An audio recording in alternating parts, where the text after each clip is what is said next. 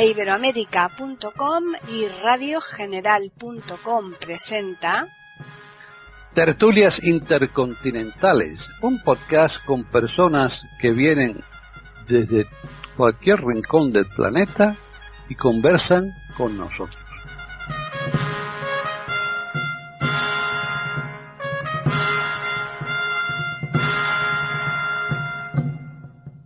¿Qué tal? Bienvenidos un día más a Tertulias Intercontinentales en iberoamérica.com. Soy Paqui Sánchez Galvarro y hoy es una fecha, la verdad es que muy, muy importante porque estamos a punto de finalizar el 2021, un año que al igual que ocurrió con el 2020, pues mm, no creo que sea para que se le recuerde demasiado. Siempre hay cosas interesantes, ¿eh? porque todo, nunca todo lo que ocurre es, malo ni tampoco bueno. Pero sí que es cierto que mm, estamos deseando que llegue un año en el que tengamos un poquito de más tranquilidad y menos sobresaltos. Eh, estamos casi, casi al pleno, nos falta solamente René, pero por un lado tenemos a Devis Oneto. ¿Qué tal, Devis? Hola, muy buenas. Un placer saludarles y estar con vosotros en iberoamérica.com. Realmente muchísimas gracias por invitarme. Juan Carlos Parra está también aquí en Madrid. Hola, ¿qué tal? Hola a todos. Hola, Paqui. Hola, compañeros. Y también hola a los oyentes, claro. David, por supuesto, está en Italia. Ya quisiéramos que estuviera aquí en Madrid, pero es que por más que le insistimos, no, no, no viene. No quiere, no quiere comerse el jamón. No quiere comerse aquí el jamón que, le tenemos preparado. ¿Cómo que no? Bueno, ahora seguimos con Jorge Muñoz, que está en Chile. ¿Qué tal, Jorge? Hola, Paqui. Hola, queridos compañeros de esta tertulia. Espero disfrutarla tanto como ustedes y que nuestros auditores también la disfruten. Bueno, y ya finalizamos con María Eugenia, que la semana pasada no, no pudo estar aquí, María Eugenia de Hart, que está en Colombia, y que la, echamos mucho en falta. ¿Qué tal, María Eugenia? Hola, Paqui, y un saludo para todos mis compañeros de tertulia, para todos los oyentes. Quedé triste porque la vez pasada creo que era entusiasmo, pero entonces yo hoy con entusiasmo me estoy uniendo para desearles a todos y a los oyentes un eh, final de año, ojalá con razones de aprendizaje y gratitud y bendiciones para el nuevo año. Pues sí, efectivamente. Vamos a tratar un tema que no es muy trascendental, pero precisamente no hemos querido hoy hacer una charla en donde sea demasiado densa y por el contrario lo que queremos es que los oyentes se puedan divertir divertir cuando la escuchen el lunes cuando salga, cuando estamos grabando hoy, día 30, y va a salir el lunes próximo, que es día ya 2, ya estaríamos en enero. Así que vamos a tratar, pues, eh, de forma bastante, mm, no sé, eh, depende, depende de los casos, porque habrá personas que solamente nos hablen de las costumbres de fin de año de su tierra, de su país, y en otras ocasiones a lo mejor alguno de vosotros conocéis de otros lugares y también pues se las vamos a trasladar a los oyentes. Así que vamos a comenzar con Davis, que nos va a contar un poco cuáles son esas tradiciones de final de año ahí en Italia. Bueno, en Italia cuando acaba el año la gente se vuelve, no digo loca, pero casi, y es una locura que intenta festejarle al año que viene, es totalmente la gente, para así decir, fuera de cabeza, parece que todo acaba y todo va a iniciar de nuevo como con grandísima novedad, con grandísimo entusiasmo, con grandísima felicidad, eso merecería unas consideraciones que no es el caso de hacer aquí. En todo caso, lo que estamos acostumbrados en Italia normalmente son los fuegos artificiales, por supuesto, muchísimos fuegos artificiales, unas fiestas en las plazas de las mayores ciudades del país, normalmente en Milán, en Roma, sobre todo, en Nápoles. En Nápoles se festeja, se festeja, perdón, el último día del año en la noche vieja de una forma realmente asombrosa. En Nápoles son los artistas del festejo. ¿eh? Luego os diré algo sobre la alimentación, sobre los alimentos que se suelen comer en, esto, en este día.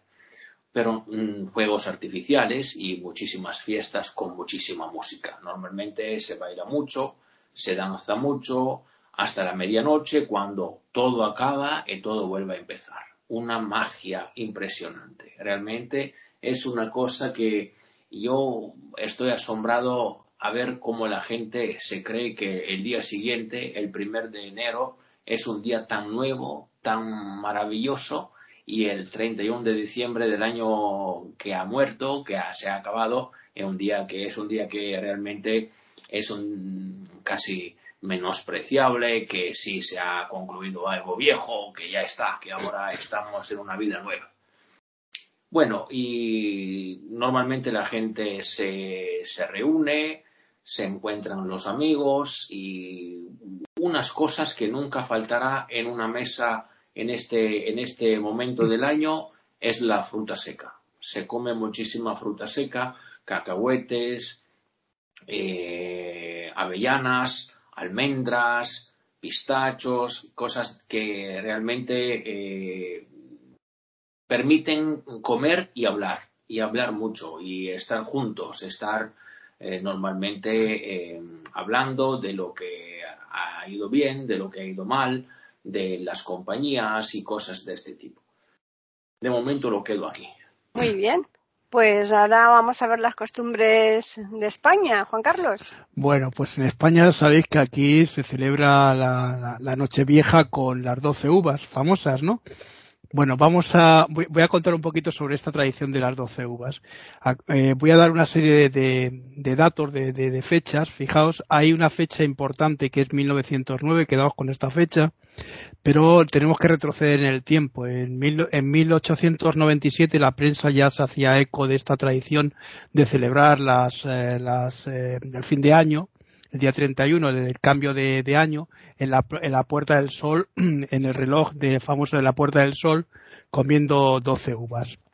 Veréis, en el año 1882, un alcalde de Madrid llamado José Abascal Carcedo eh, por lo visto sacó un bando ¿no? en el que se prohibía a los que montaban juerga en la calle porque había la fiesta de la cabalgata que ves eh, que luego se celebró más adelante aquí en Madrid con mucha importancia.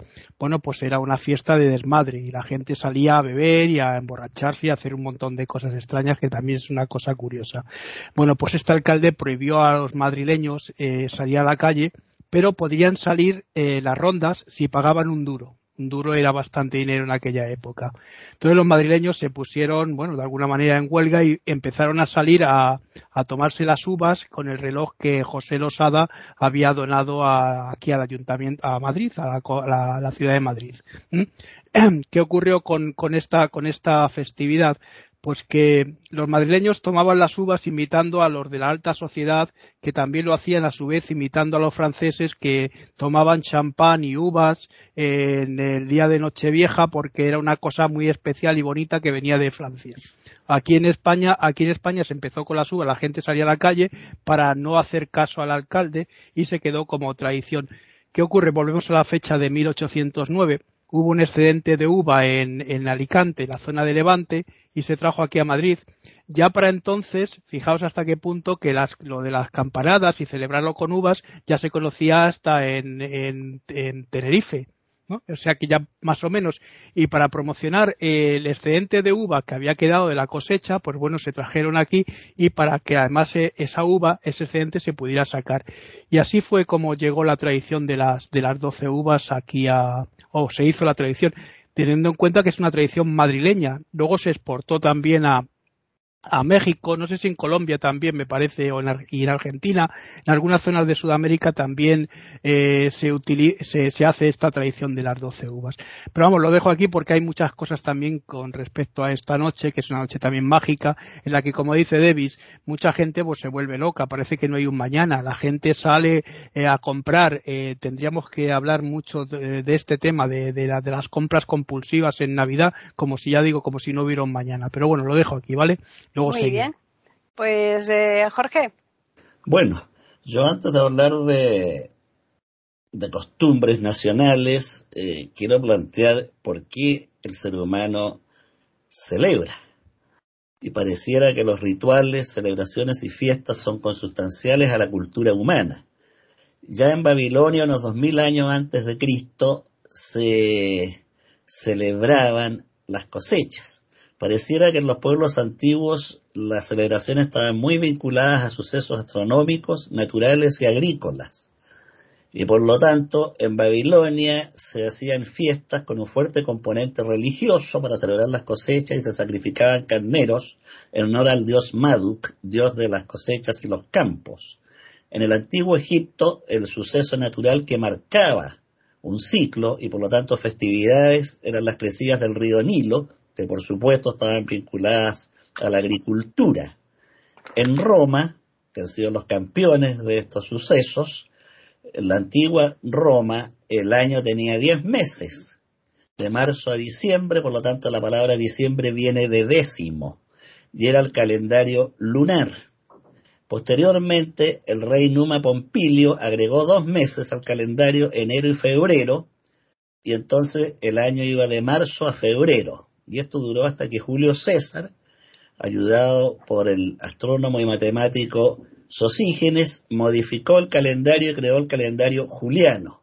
Y este se mantuvo a través de los siglos hasta 1582, cuando el Papa Gregorio XIII introdujo el calendario que se usa en la actualidad, marcando enero como principio del año. Curiosamente, esta tradición del calendario gregoriano de marcar el año con enero eh, que la impuso a los países católicos, fue asumida en forma gradual, no de inmediato, y es curioso que en Rusia se adoptó el calendario gregoriano en 1918, cero en la fecha, o sea, cuando había caído, la, habían caído los zares y estaban en el poder los bolcheviques. Sin embargo, se adopta el calendario gregoriano.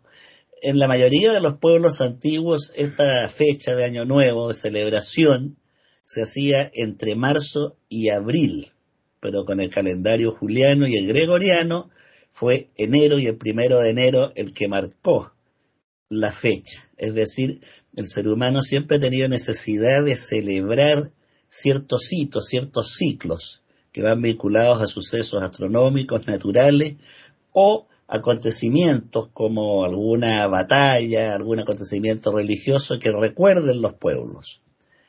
Eh, en la segunda ronda que me toque voy a echar a, a, lo que ocurre más acá en Chile. Por ahora dejo la palabra, Paqui. Están escuchando tertulias intercontinentales en iberamérica.com. Muy bien, pues María Eugenia, a ver, cuéntanos ahí cómo se celebra en Colombia. Bueno, fíjense que yo también estaba pensando un poco como Jorge, eh, eh, antes de, las costumbres, eh, lo interesante que resulta para nosotros los animales humanos, ¿no es cierto? Esta necesidad de alguna manera de llevar una cuenta de lo que nos está pasando como individuos, como comunidades. Y ha sido muy lindo entonces este relato. En algún punto también eh, se hablaba de 13 meses y no 12. De pronto Jorge sabe más exactamente cuándo era eso. Y alguna vez leía yo que la idea del 13 como, como algunas personas que sienten que el número 13, que el mal agüero tal, era porque era la parte de invierno, la parte más fría, en donde se estaban contemplando estas posibilidades. Eh, también la, la, la, los años lunares o los años solares. Pero sí es fascinante ver cómo necesitamos nosotros en la importancia de los símbolos también de poder entender nuestra historia, tanto como personas, pero nuestras comunidades.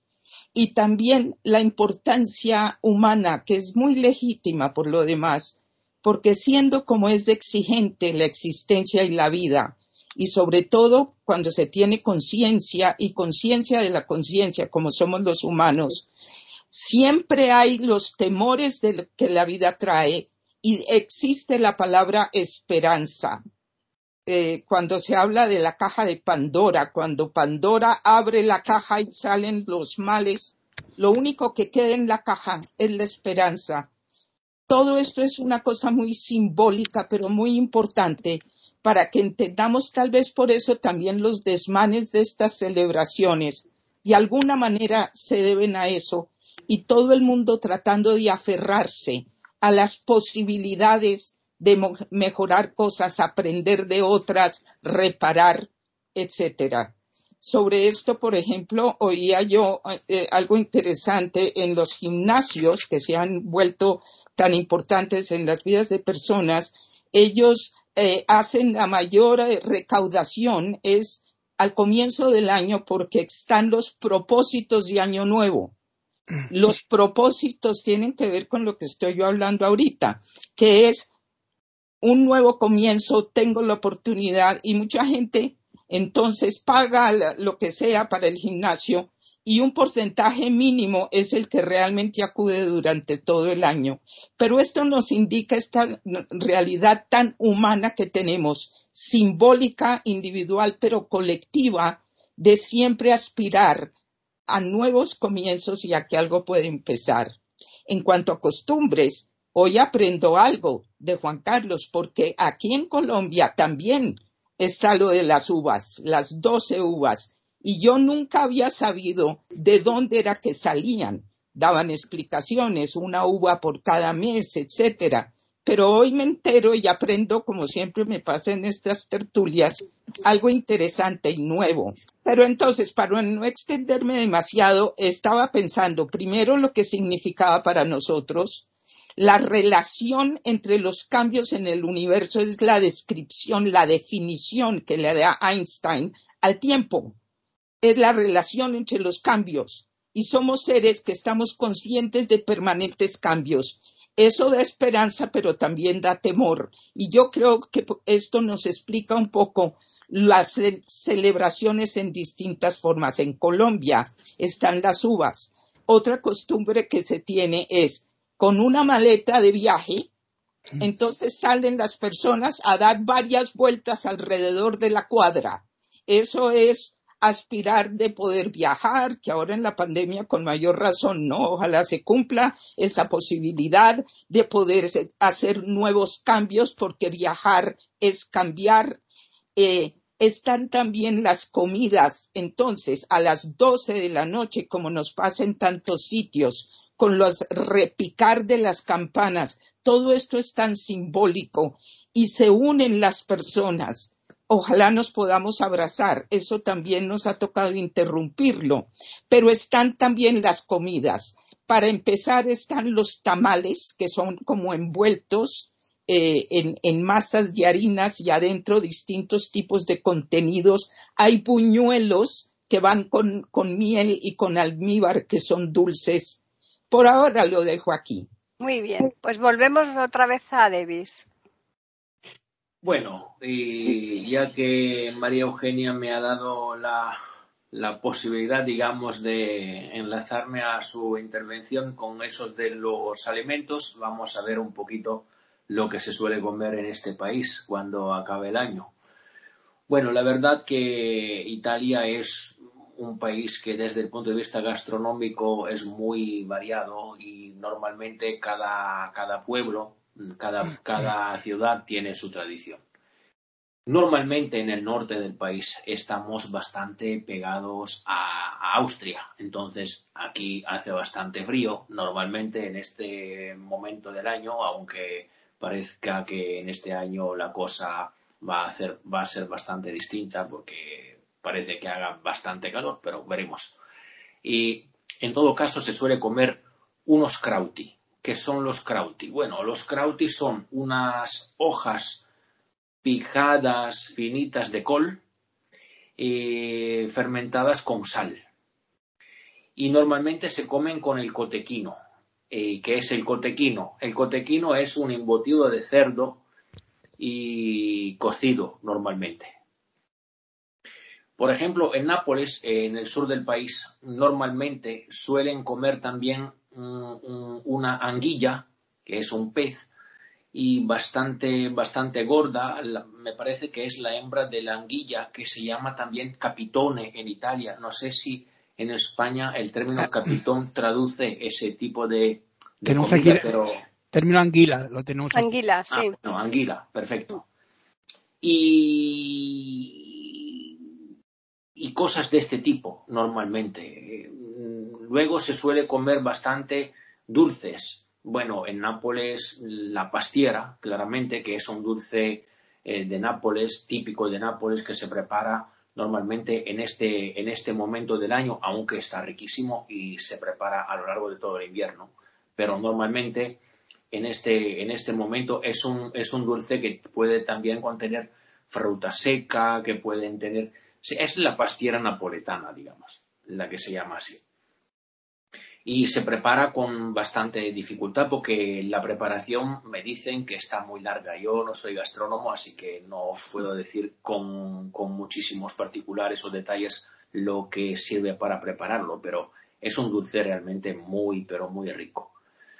Y acá el, el, de siempre, el que conoce perfectamente nuestra moderadora Paqui, normalmente se va de tiramisú, también en este momento del año, y luego si quiere contar a ella cómo se prepara, que lo sabe mejor que yo, claro que sí. Y, y, y el strudel, es el strudel, el Apfelstrudel que se prepara normalmente aquí, es un dulce austríaco, es un dulce austríaco que se prepara normalmente con manzana, con, con marmelada, con pasas y otras cosas más. Frutas, claro que sí, nueces o, o lo que se quiera ponerle. Normalmente se ponen nueces y, y mermeladas, manzanas y está riquísimo. A mí me gusta. Y canela, por supuesto que sí. Canela. Hijo de Dios. De momento lo dejo aquí. Eh, luego Madre mía, cómo nos estamos poniendo, ¿eh? Vaya. Estamos Vamos a poniendo salir gor- aquí. gordos. Vamos a salir aquí con unos cuantos kilos de más. Así que, a ver, Juan Carlos. Bueno, pues, bueno, siguiendo las tradiciones, yo voy a hablar un poco, si queréis, de las tradiciones que hay en otras zonas. No te voy a hablar de las tradiciones ya de las lentejas y de tirar cosas por la ventana, porque eso lo tendrás que contar tú, Davis. Pero bueno, voy a hablar de, hay otros países, mm, tradiciones curiosas, lo que decía, siguiendo, retomando lo que decís vosotros, veréis, es que también estas fiestas se celebra el cambio de, el, nacimiento de la luz, ya que en Roma se las Saturnales y se terminaba con el nacimiento del Sol Invictus, ¿no? Eh, empezaba justamente el del día 21 donde se celebraba la Bromalias con el, el solsticio y eh, todo esto pues conlleva este tipo de cosas que son el, eh, el- el- de alguna manera el terminar con lo anterior, con lo viejo y empezar con lo nuevo, ¿no? Hay una costumbre en Dinamarca que es, eh, bueno, es una costumbre curiosa porque eh, se llevan los platos eh, con los que has cenado a la casa de quien quieres y delante de su puerta los rompes. Es una cosa curiosa porque te ahorras el lavar los cacharros. Bueno, luego hay otra tradición que también he visto que me ha llamado la atención. Es una tradición japonesa que se llama Hoya, Hoya no Kane, que es eh, tocar las campanas, las 108 campanas de los templos eh, a esa hora, a las 12 de, de la noche, ¿no? Luego hay, eh, he, podido ver que hay otras mm, costumbres que a mí me, llaman muchísimo la atención. Eh, por ejemplo, eh, que se juntan, esa, se hace ese sincretismo, la fiesta pagana con la fiesta religiosa cristiana, ¿no? El caso, por ejemplo, de, el caso, por ejemplo, de Brasil, en el que la gente va a las playas, sobre todo en, Río de Janeiro, en Copacabana, y eh, saltan siete veces las siete, siete olas, echando una serie de cositas como pueden ser pulseras o cositas de estas que son de conchas y demás y ofreciéndoselas a la diosa eh, la Maye, ¿no? que es, eh, es el secretismo que se hace con la religión de los orisas. ¿no? Eh, en otros países que también he podido comprobar, por ejemplo, en, en Estados Unidos, bueno, ya sabéis la tradición de los besos, ¿no? En, en Times Square, ¿no? Cuando cae la bola del reloj famoso aquel, que la gente se agarra y se besa. Si no se besan, dicen que pasan un año de soledad. Y eh, bueno, eh, hay, hay algunas tradiciones que me han parecido también, por ejemplo, en Londres. En Londres la gente eh, lo que hace es mm, van a comer unos a casa de otros amigos y el que primero que llega es, eh, se llama la first footing, ¿no? Que es eh, el primero que llega dice que va a tener la más, la suerte más grande de todo el año, ¿no? Bueno, todo esto, todo esto viene a colación de lo que estaba diciendo eh, María Eugenia, ¿no? Es verdad, necesitamos la esperanza, necesitamos ver que lo que vamos a tener en el futuro no es algo, digamos, que se quede fuera de nuestra psicología, de nuestra forma de, de, estabilidad. Y es por eso por lo que realmente necesitamos ese tipo de esperanza. Abrimos esa caja de Pandora, como, como ella decía, y dejamos en el fondo, sacamos todas las, todas las cosas malas y dejamos en el fondo la esperanza. Y de momento lo voy a dejar aquí y luego seguiré con algunas tradiciones más, ¿vale? Muy bien, Jorge. Escuchando a los amigos de España e Italia, me llama la atención que ustedes ponen el énfasis en noche vieja, año viejo, porque acá en América el énfasis se pone en el año nuevo, el que viene. Mm. Eh, es curioso este, esta diferencia de enfoque o punto de vista. Eh, acá entre las tradiciones está hacer un balance de lo que deparó el año a la persona, lo positivo y lo negativo, y por supuesto se hacen eh, eh, acciones, digamos, rituales destinadas a promover eh, el amor, la salud, la prosperidad. Incluso se adquiere ropa interior de ciertos colores pensando que eso va a fomentar el amor, por ejemplo. en cuanto a la alimentación, acá la alimentación principal es el asado de carne de vacuno. El asado que se hace en la parrilla, parrilla a carbón, donde se va, hay un parrillero instalado y experto en el tema, siempre entre los amigos o familiares hay uno que sabe hacer muy bien los asados y también se le echan longanizas y prietas. No sé si allá en España se usa la prieta o en Italia, pero es eh, carne seca, aunque se rellena una tripa y la sangre va adobada con ajo, pimienta, orégano, ají de colores extraordinariamente sabroso. Se llama morcilla aquí en España. Ah, ya, ya, la prieta, ya. Y, y el asado es fundamental. Y entre las bebidas está la cerveza, vino blanco y tinto, y la champaña, por supuesto, para el brindis final. Y a las 12, poco antes de las 12, el grupo familiar y de amigos empieza a contar 10, 9, 8 hasta llegar a, a 1. De ahí coincide con las 12 y todos se lanzan a abrazarse unos a otros.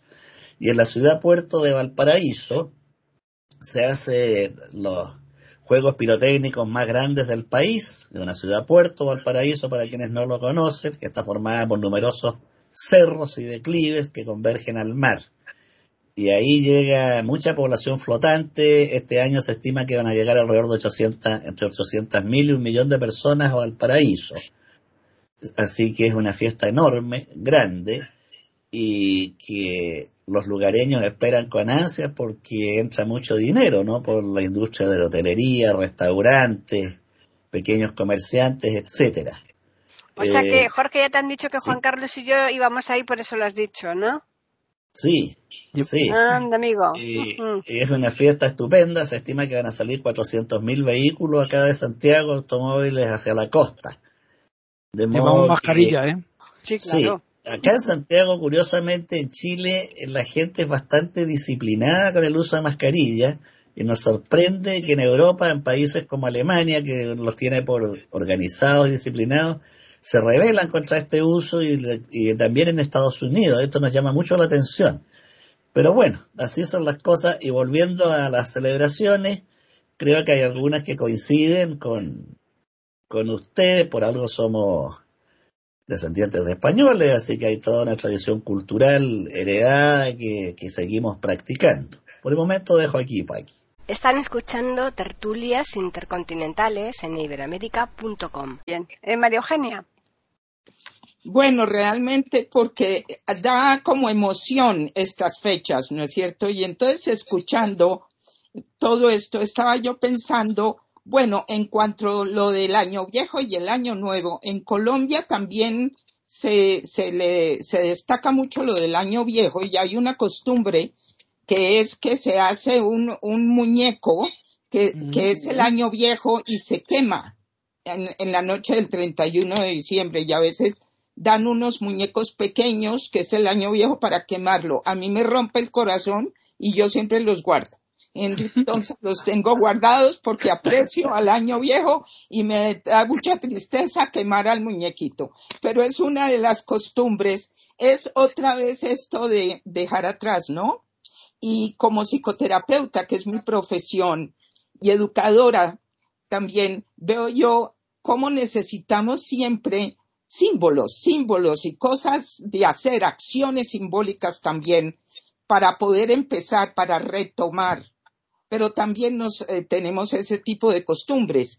En cuanto a lo de la ropa interior, que creo que decía Jorge, aquí también me lo hiciste recordar. Y entonces se supone que hay que tener ropa interior color amarillo. Yo no sé por qué escogieron color amarillo, dificilísimo de encontrar. Pero también se supone que es para tener una vida, una vida de cariño, de amor, de sexualidad, todo lo demás. Entonces, otra vez es retomar ese tipo, ese tipo de, de ideas.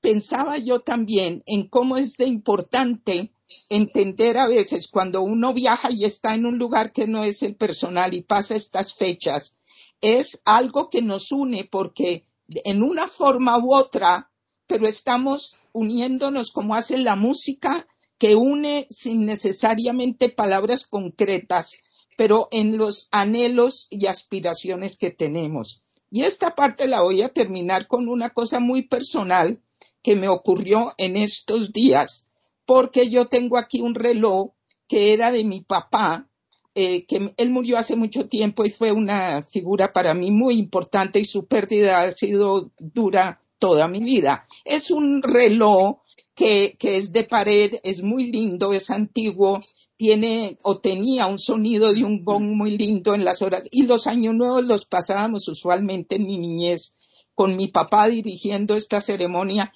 y este conteo, como han relatado, diez, nueve, ocho, y llegaba el, final y sonaba el gong.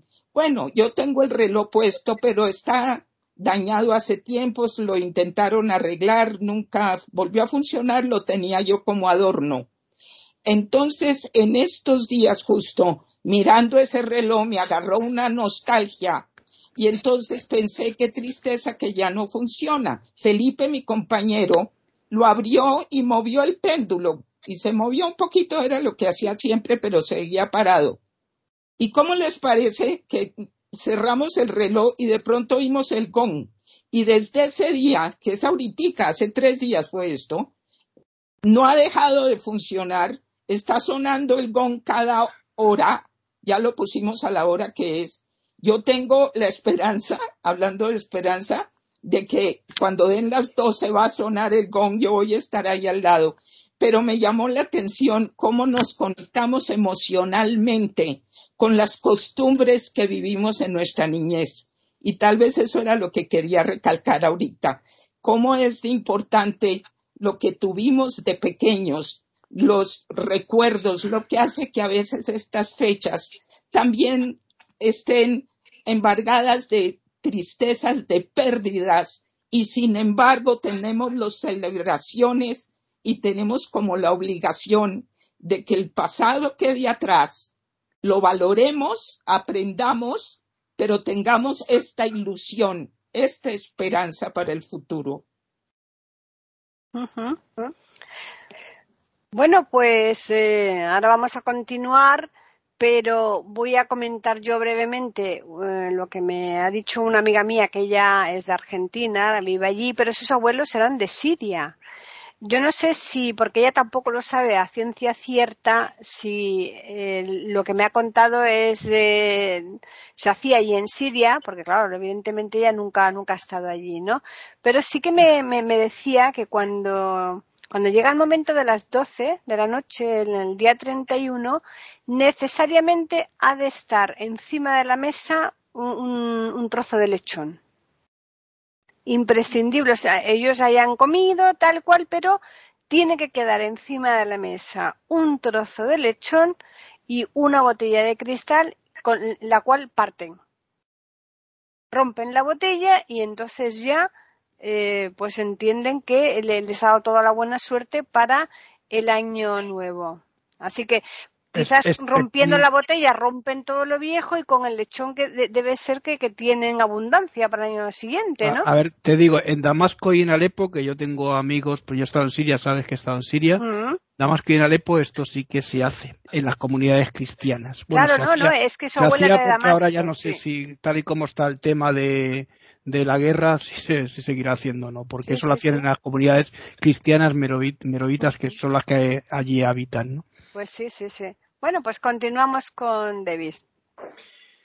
Bueno, y Juan Carlos me acordaba antes de hablar un poquito de las lentejas. Efectivamente, yo me había pasado del tema y lamentablemente, pero la verdad es que con el cotequino ya es dicho, ya os he dicho lo que es, y con los krauti normalmente se come un montón de lentejas. Yo realmente he buscado, he investigado, pero que no he encontrado el motivo por, lo, por el que se comen tantas lentejas en este, en este momento del año.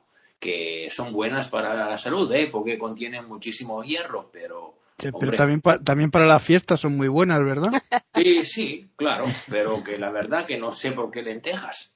Lentejas eh, a mí me gustan, por favor, que no, que no hay problemas, pero que la razón por que lentejas sí y, por ejemplo, guisantes no, no sé qué diferencia hay, pero bueno, eso es una costumbre que está ahí y que vivimos cada año. Mi madre, sobre todo, va a cocer un montón de lentejas cada, cada 31 de, de diciembre, así que ya me preparo para, para, comer lentejas, ¿no? Aquí hay un refrán, Davis, que dice lentejas, comida de vieja. Si quieres las comes y si no las dejas. No, pero, ahí, es obligatorio comerlas. Ahí hay que comerlas sí o sí. Así que bueno, cuéntanos, Debbie, sigue contando. Y nada, y eso, y eso se come mucho. Y luego lo que se suele hacer, bueno, eso se hace bastante por el sur, en el norte bastante raramente, pero que se echa por la ventana todo el viejo que se tiene en casa. Todo, todo. todo, todo. Vosotros no, no os imaginéis por ejemplo, en unas zonas de Nápoles o del sur de Italia, ya he visto, mostraron por, la televisión, que habían echado por la ventana neveras, lavadoras, de todo, de todo. Imagínate pasar por debajo. Claro, no. No saldrá nadie esa noche por si acaso. No, bromas aparte, es realmente muy peligroso, ¿eh? Es muy peligroso. Bueno, en Nápoles es muy difícil vivir en estos días en, los días de final de año, bueno, hay muchísimos fuegos artificiales de contrabando, es decir, que no son legales. Oye, quiero hacerte una, una preguntita. ¿Puedo? ¿En, Nápoles no tienen costumbres españolas o semejantes a las que tenemos aquí? Creo que sí. Creo que sí. La uva, por ejemplo, la uva es una costumbre que en Nápoles funciona y, es en vigor bastante, bastante frecuentemente. los belenes también, ¿no? Se ponen mucho Los belenes, sí, sí, sí, sí, sí. Sí, sí, claro que sí. Los belenes, muchísimos belenes, sí, señor. En este sentido, sí. Ahí, claramente, por la dominación de España, hay muchísimas costumbres que son españolas y que viven muchísimo en el sur del país, claro que sí. En el norte un poquito menos porque hemos estado dominados por parte de Austria, así que de España se tiene bastante poco. Pero normalmente en el sur sí. Hay muchísimas costumbres que son españolas, como los belenes, como eh, no sé si en España también se suele echar por la ventana lo viejo que hay, pero en Nápoles esa es una costumbre realmente muy, muy, muy famosa, que ha hecho famosa Nápoles en el mundo. Nápoles en el mundo es famosísima por un montón de cosas, pero normalmente o por estas también y claramente por el Vesubio, por el café. Parece que en Nápoles se bebe el mejor café. Efectivamente, está riquísimo el café en Nápoles. Y, para los dulces típicos de Nápoles, que son las, se llaman en, en italiano sfogliatelle, son unos dulces que son riquísimos y yo no sé cómo si eso se pueda traducir en español porque es muy difícil, pero se hacen con, con, con, pasta y son rellenas puede de, de, de, fruta o de, o de, o de crema normalmente. son como las mil hojas, una cosa así, de, con muchas, así puestas así con muchas eh, capitas. Eh. sí, efectivamente. Por eso se llama bueno, hmm. Efectivamente. Bueno, lo dejo aquí. Bien. Juan Carlos. Bueno, pues yo voy a seguir con mis bueno, aparte de eso las tradiciones, aquí nos han llegado las tradiciones italianas de, ponerse la ropa interior roja, eh, también tenemos las tradiciones de las lentejas, ¿eh? que también las comemos aquí en España, ya nos han llegado ya, como ya está todo globalizado, pues esto es lo que, lo que. Hay otra tradición que es muy curiosa, que es eh, en Dinamarca, que no me he acordado antes de decirlo, eh, la gente se sube a una silla, se suben a las sillas y cuando llega la hora, pues se bajan todos y saltan, ¿no? De la silla. Una cosa muy curiosa que a lo mejor sería, es, bueno para el ejercicio, ¿no? Es subir y bajar. Es algo que se te rompa la silla. una cosa, son esas cosas que dices. Me imagino que para los que estén muy gordos les tendrá que poner eh, sillas reforzadas. Claro, eh, en Uruguay, por ejemplo, se echa, en vez de echar cacharros y cosas viejas, se echa agua por la ventana, ¿no? A la gente que, me imaginaos también, la gente que pase por allí, pues se pone toda empapada ¿no? Menos mal que será verano, me imagino, ¿no?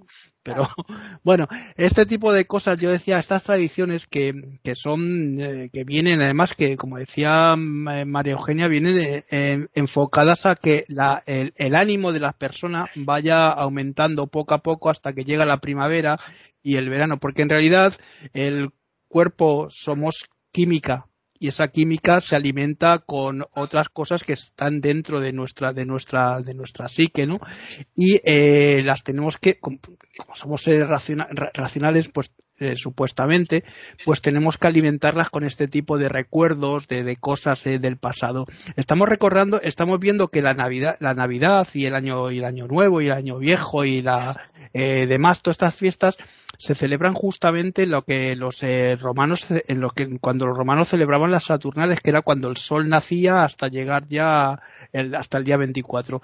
Me ha recordado lo de los muñequitos, eh, María Eugenia, porque aquí en España se queman los peleles el día de San Juan. Eh, incluso en algunas zonas de España, en la Semana Santa, se quema también un Judas así tal para, para quitar los malos augurios de la población. Pero bueno, hay, hay otras tradiciones, ya digo, hay, hay algunas costumbres que es llevar las lentejas en los bolsillos en algunos países. Se dice que las lentejas, eh, Davis, eh, como tienen esa forma redonda y pequeñita, parecen las monedas. Y cuantas más lentejas se comen, es el, el, hecho de meter más dinero y es lo que atrae el dinero. Y en cuanto a la ropa amarilla, sí que hay algunos lugares que se pone la ropa amarilla, como decía en Colombia, pero no lo sé. Pero suele ser para atraer el dinero, traer la fortuna, porque es el color dorado del, del oro, ¿no? En China, por ejemplo, otra de las tradiciones que se me había olvidado antes de, de, contar, de contaros es que pintan las puertas de rojo. De estas cosas de pintar las puertas de rojo, imaginaos que estamos aquí pintando las puertas de rojo también aquí en nuestras casas, ¿no? Y eh, bueno, pues eh, lo dejo aquí y luego ya seguiremos con alguna cosilla más para cerrar, ¿no? Porque... Muy bien. Jorge. Bueno, efectivamente, como decía Juan Carlos, la tradición de las lentejas nace en la antigua Roma, precisamente por el parecido entre la lenteja y las monedas de esa época. De modo que quien comía lentejas anticipaba una bonanza económica para el año siguiente. Aquí en Chile el color amarillo de la ropa interior no es por el tema monetario, sino para traer el amor, ¿ah? el amor de pareja, curiosamente, como, la esperanza de, ese, de esa situación. Antoine de Saint-Exupéry decía que el ritual permite convertir un día común en un día especial. Y efectivamente es así, el ser humano necesita romper la rutina y entrar en una zona de encantamiento, en una zona donde la dicha y la alegría sean posibles. Y eso hacen estas fiestas y estos rituales. En la antigüedad, por supuesto, estaban muy vinculados los fenómenos astronómicos, sobre todo los equinoccios y solsticios. Hay que recordar también que todavía hay regiones en la Tierra que se rigen por el calendario juliano, que no todos tienen la fiesta en la misma fecha. Juan Carlos nombraba la China, que también tiene costumbres bastante distintas y especiales. voy a permitir hacer un breve recuento del año 2021 acá en mi país, que por supuesto es el que mejor conozco. Acá en Chile tuvimos, como todos ustedes, en lo negativo, la pandemia. La pandemia que provocó extraordinarios cambios en lo económico, laboral, cultural, social, etcétera, en la vida familiar también. Por ejemplo, aumentó en lo negativo el maltrato intrafamiliar. Al estar las personas en cuarentena, aquellas familias disfuncionales y parejas que no se llevaban bien, fue un problema tenerlas en cuarentena y aumentó el maltrato intrafamiliar.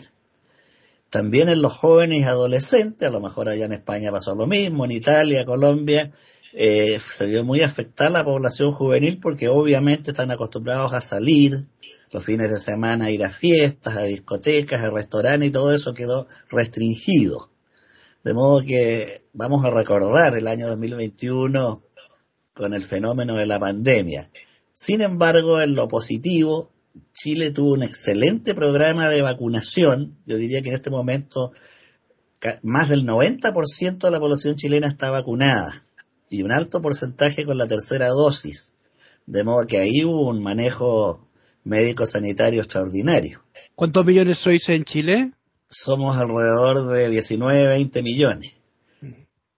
Y otra cosa que también en, este año fue importante para nosotros es que tuvimos elecciones presidenciales.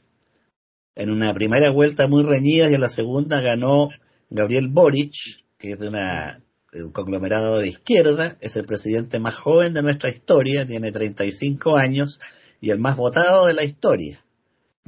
Entonces este ha sido un acontecimiento que genera mucha esperanza en muchos sectores y también mucha incertidumbre, porque si bien es cierto ganó la presidencia, en ambas cámaras, el Senado y la Cámara de Diputados, es minoría y quedaron empatados entre izquierdas y derechas. Por lo tanto, está va a estar obligado a hacer alianzas y no va a poder sacar adelante todo su programa.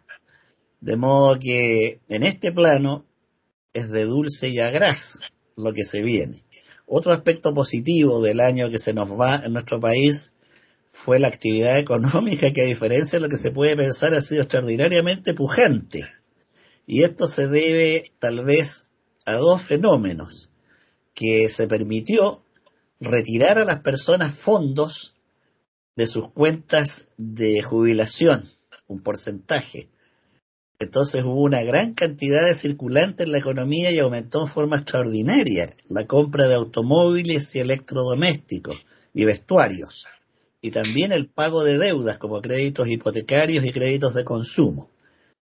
Eh, también el gobierno por presión del Parlamento, generó recursos a través de ingresos familiares de emergencia, entonces aumentó mucho el circulante, pero como contrapartida generó un poco de inflación. Chile es un país que está acostumbrado en las últimas décadas a una inflación bajísima, de un cero coma y tanto.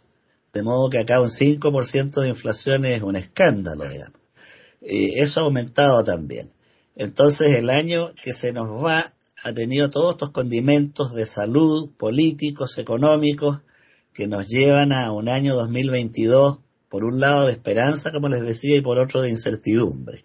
En cuanto a mí y mi familia, mañana nos vamos a reunir en la casa de un primo que es ingeniero agrónomo, una casa grande con piscina y parrón, como acá estamos en verano, la cena va a ser al aire libre bajo el parrón, y bueno, no sigo contando más porque quiero mantener la ilusión. Así que. porque me estás poniendo los dientes.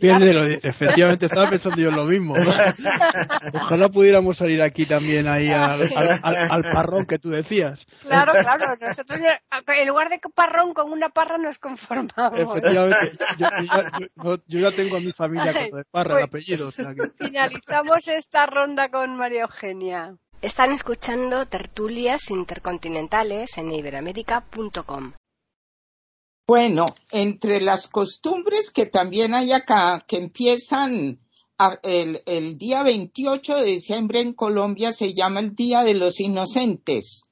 Y ese día se hacen muchas bromas, de eso se trata la inocentada. Pero también se juega a los aguinaldos.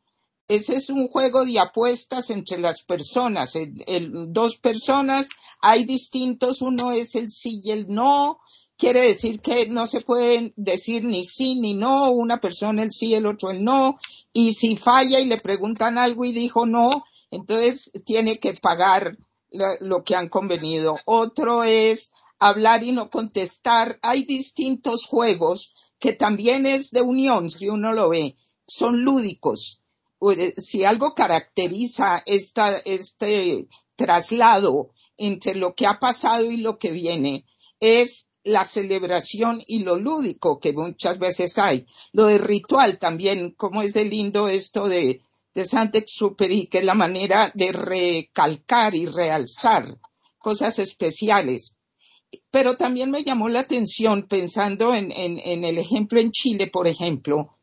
En Colombia, si bien no creo que sea tan, tan, eh, tan exitoso el número de vacunados, pero sí es mucho, llama la atención la responsabilidad que se tiene con las máscaras, con la eh, cautela, etcétera.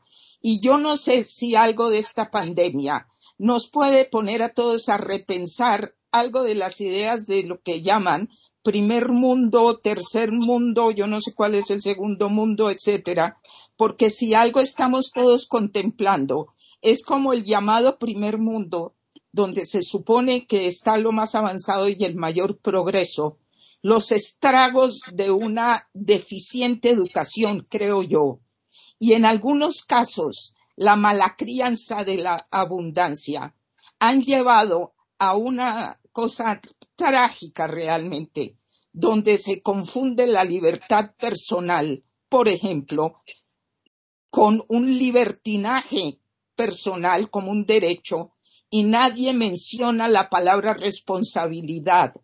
En países como el mío, Colombia y muchos otros, donde sabemos que estamos muy lejos de ser ningún primer mundo, pero tal vez hay algo de mayor humildad en el más serio sentido de esa palabra para también pensar en la responsabilidad permanente. Eso lo digo también como algo que nos podría poner a nosotros y a los supuestos avanzados en el mundo a pensar, caramba, ¿dónde están las fallas?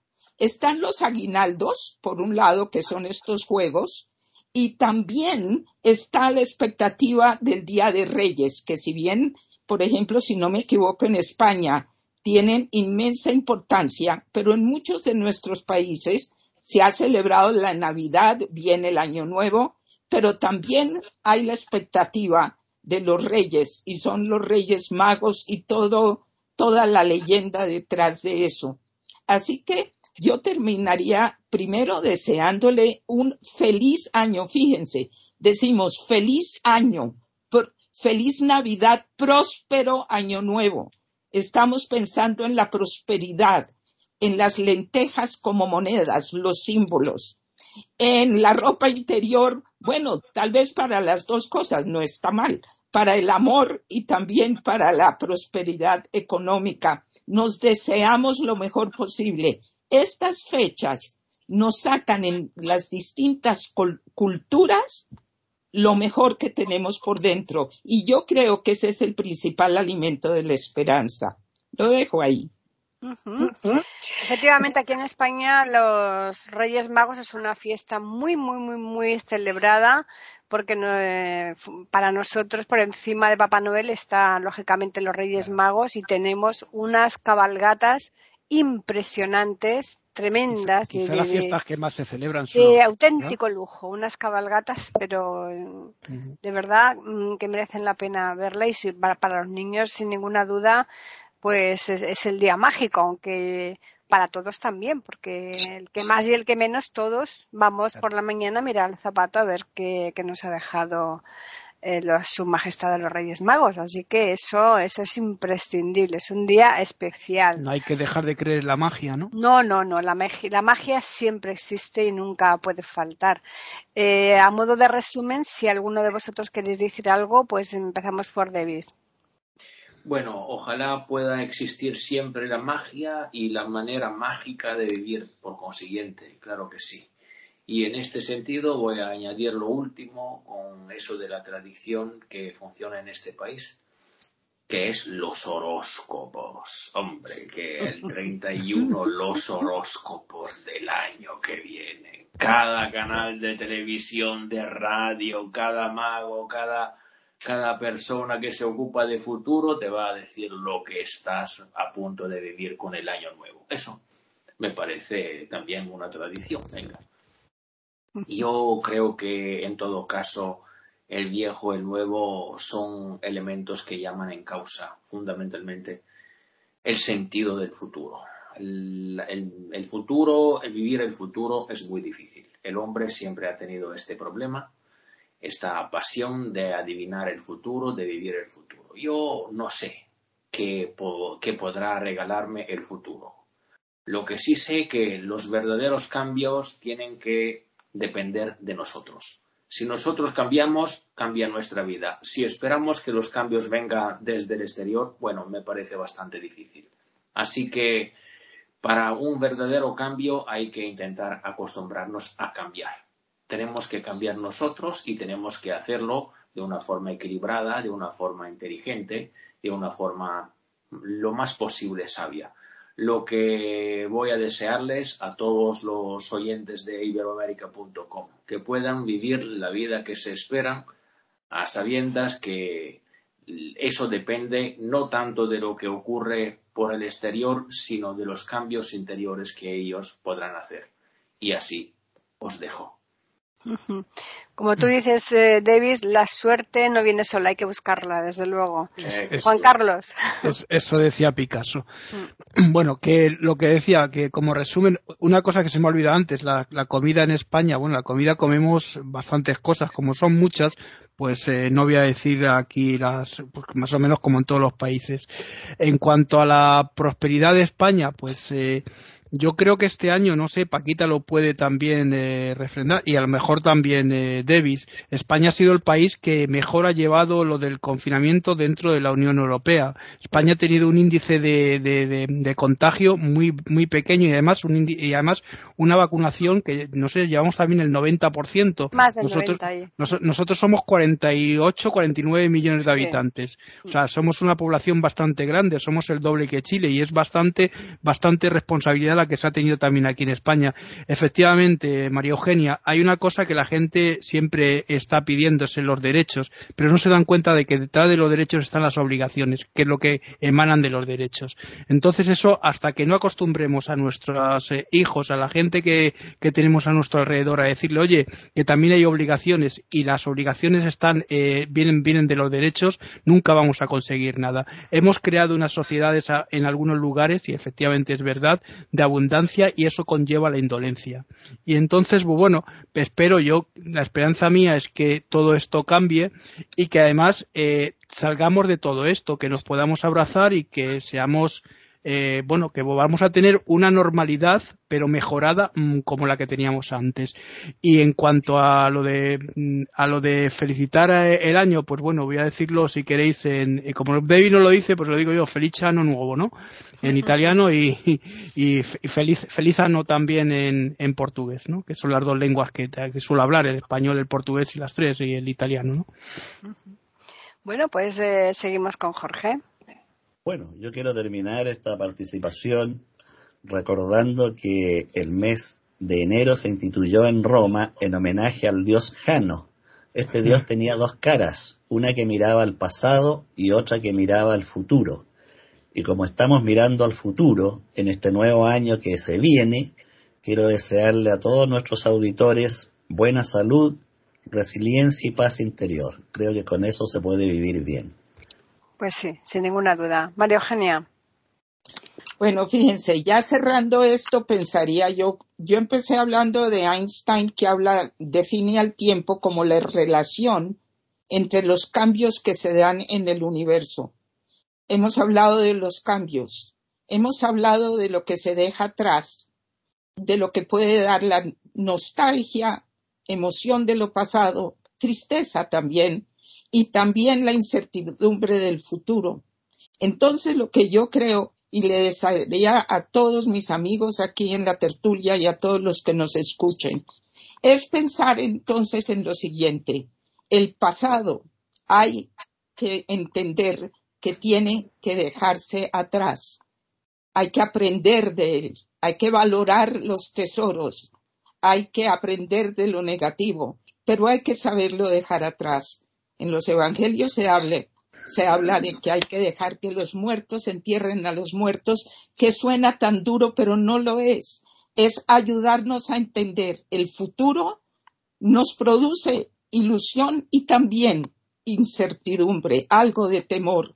Entonces yo quiero terminar hoy recalcando el presente, porque el presente es lo que estamos viviendo en este instante, los que estamos participando en la tertulia, los que la están escuchando, y entendamos que esa esperanza, ante todo, tiene como cimientos el presente, porque el presente tiene que aprender a poner en su lugar al pasado y a entender que este presente es el primer paso de cualquier futuro que vayamos a tener. Entonces, con eso también es para entender, no somos impotentes.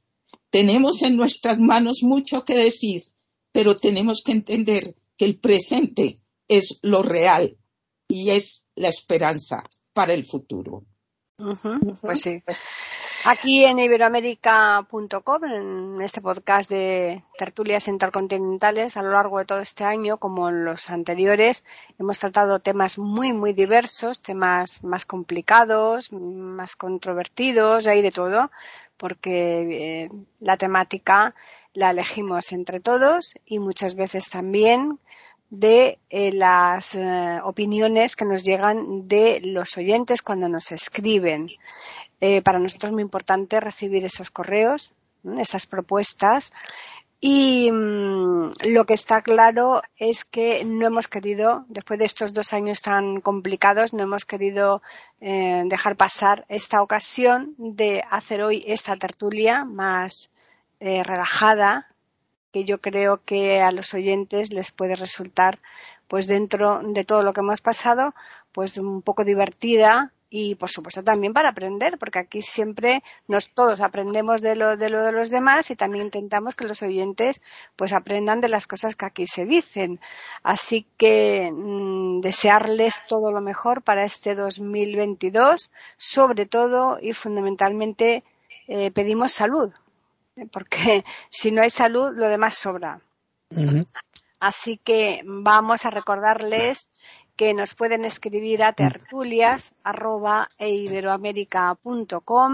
y también pueden hacerlo al Twitter que tenemos que es eiberoamérica con las iniciales E I y la A de América en mayúsculas. Humberto habría querido estar hoy aquí en esta tertulia. Eh, ya saben todos nuestros oyentes que él ha estado muy malo, él ha estado a punto de fallecer precisamente por el COVID. Eh, ya está bastante restablecido y hoy pues habría querido estar, pero bueno, la verdad es que tampoco se encontraba con, con, muchos ánimos. Eh, porque claro, tiene el tema de la diálisis y, es, es eh, cansado, ¿no? El, sobre todo el compaginar los horarios, pero él nos manda un abrazo grande para todos y, de modo particular, por supuesto, para aquí todos estos compañeros de la tertulia. Bueno, pues ya simplemente recordarles a los oyentes que les esperamos el año próximo aquí en iberoamérica.com con una nueva tertulia intercontinental.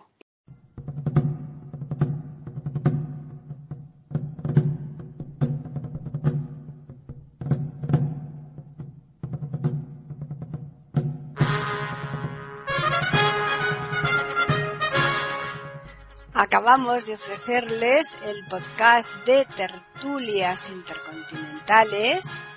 Aquí en iberoamérica.com y radiogeneral.com. Regresen la semana que viene para un nuevo episodio. Hasta la próxima semana.